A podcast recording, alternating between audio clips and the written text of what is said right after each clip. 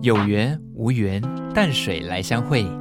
播客主携手淡水古迹博物馆，带来九组知名播客，替你走读文化、大话历史，用不同风格来导览古迹。想听更多？七月二十二号到淡水海关码头 B 栋仓库，大家一起来九复古路线，我们淡水见。以上活动由中央存款保险公司、中租证券投资顾问股份有限公司和彰化县政府赞助。大家好，我是二五得十的主持人大姐。今天呢，要跟大家聊一聊淡水红毛城。相信大部分的听众是不是都在小时候来过红毛城呢？感觉有点熟悉，又有点点陌生。先跟大家爆料一下，这次呢。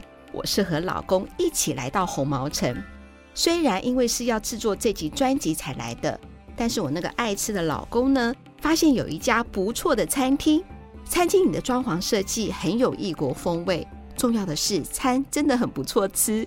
由于我们是逛完红毛城才来用餐的，觉得自己呢带着满满的文青味，又超级幸运的坐到一楼的包厢的位置。可以看到美丽的淡水河风景，很多人都在那里拍照哦。后来呢，我又爬上二楼的室外阳台，也可以看到观音山的美景。这等于又重温了一次超棒的红毛城之旅。说到这里，我到底是要介绍红毛城还是餐厅呢？那这家餐厅到底叫什么名字呢？那就要等大家来一趟红毛城，你可能会发现更好的餐厅哦。真心提醒大家。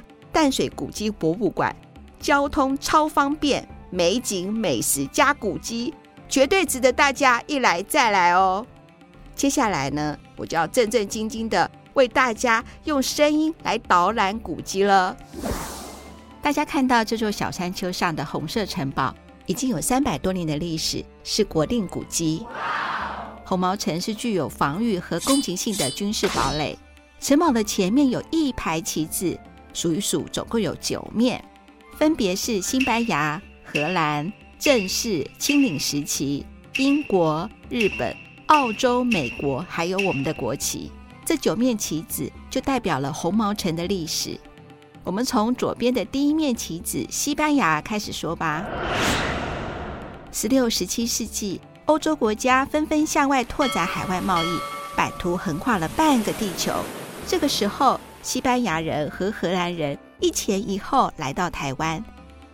西班牙人看到河面辽阔、群山环绕的淡水河口，除了令人惊艳的美景之外，船舶进出很方便，又易于防御。西班牙人就在这里建立了圣多明哥城。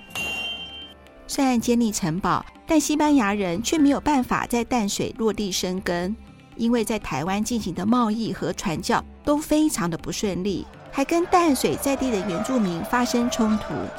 那个时候，西班牙人与荷兰人一直有着竞争的关系。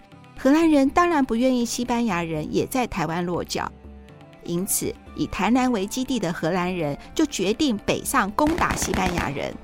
这个时候，西班牙人就决定摧毁圣多米哥城，离开台湾了。西班牙人走了之后，荷兰人就在原地附近新建了安东尼堡。也就是现在大家看到用砖块和石头堆砌的城堡了。当时荷兰人因为橘红色的头发而被称为红毛人，那么安东尼堡就被当地的人称作红毛城了。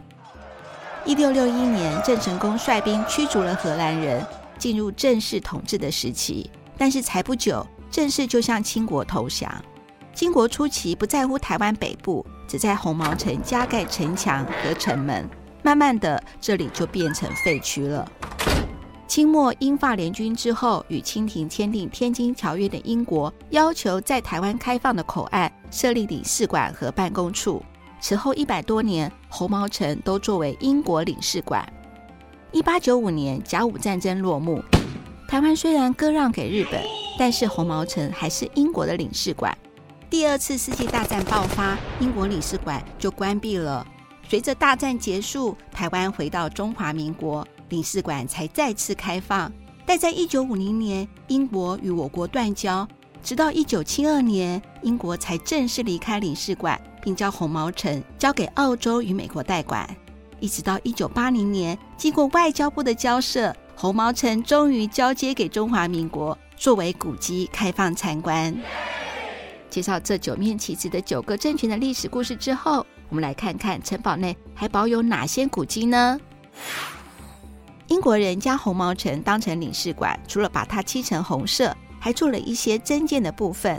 在荷兰人的时代，一楼是仓库，也供存放炮弹。之后，英国人将一楼一半作为地牢，另一半作为厨房和卫浴空间，还有户外露台和楼梯，方便民众洽工。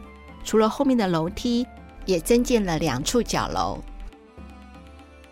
红毛城既然之前是军事堡垒，当然是铜墙铁壁，墙壁居然有一百九十公分，里面是砖块，外面是石头建造的，这绝对可以抵挡以前的大炮攻击。室内有很高的拱形天花板，这样呢就不怕地震了。这就是红毛城至少可以保存超过三百年最重要的原因。现在在一楼看到两段不同建材的楼梯。第一层是石头，第二层是木头，很特别的两种建材。因为一楼比较容易让敌人入侵，所以万一敌人来了，就将第二层的木头撤掉，守住二楼的安全。现在看到的砖墙隔间是英国人隔的，是 Togachu 土角砖，砖头中间有挖一个凹槽，是很特别的镶嵌工法，可以让建筑物更坚固。以前荷兰时期的炮口，现在都改为窗户和大门。红毛城里有一个超大的金库，据说是英国人设置的。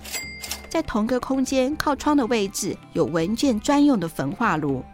当时没有碎纸机，这座专用的焚化炉看来是有很多文件需要处理呢。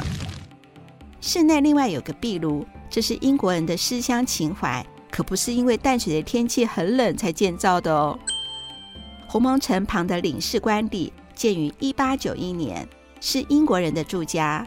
这栋官邸是殖民地式建筑，洋楼的地基特别加高，还有雕花的设计。这是通风口，地基下没有地下室，是防止风化与避免湿气。地基上的栏杆，它是绿釉花瓶，空心的还是陶瓷做的呢？正面的墙面有十二幅砖雕，有象征英国的蔷薇和季花，其中两幅上面有 V.R. 一八九一，V.R. 是英国维多女王的缩写。一八九一是盖好的西元年份，回廊有像拱门的设计。一楼的回廊拱圈是弧形拱，二楼呢是半圆拱。两层楼不同的原因是为了调节室内的光线，因为一楼是书房、餐厅和客厅，需要比较大的采光；二楼全部都是卧室，就不需要太亮了。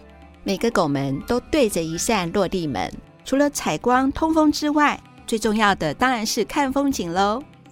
回廊很大很宽，可以赏景、喝下午茶，居然占建筑面积的百分之四十，这是我们很难想象的。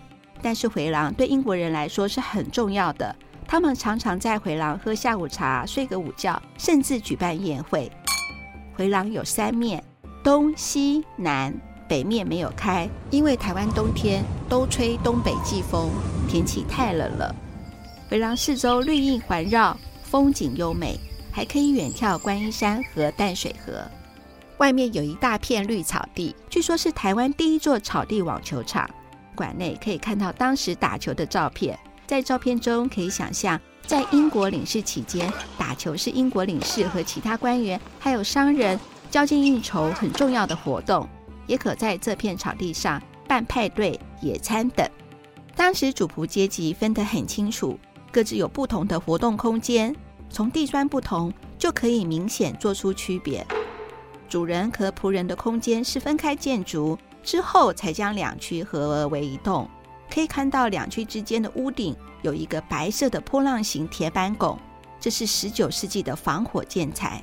仆役区有一组最现代的仆役呼叫铃，在领事空间安装十个按钮，主人需要时只要按铃就好。指示牌还会同时显示需要服务的地方。英国领事撤离之后，带走了所有的物品，只剩壁炉、色彩鲜艳的英国维多利亚地砖、英国进口六段风速吊扇。现在看到的十七世纪航海船只的模型、使用的器具等等，都是馆方用心布置的。另外，针对各处古迹，处处可以看到说明立牌，包括建筑平面图、地理位置、时代背景等等。淡水红毛城这座红色的正方体建筑，是不是让你印象深刻呢？如果你是新北市的市民，还可以免费入园。喜欢拍照的朋友，随处都可以拍到美丽的照片。这里的夕阳美景，绝对让你流连忘返。我是二五得十的主持人大姐，很希望在空中再与你相会。大家可以在 Podcast 搜寻二五得十，期待能分享家庭、职场更多的好听的故事给你听。如果你觉得工作好烦，沟通好难，二五得十能带给你十分有意思的不同想法。同时，也欢迎听众来信哦。期待空中见，拜拜。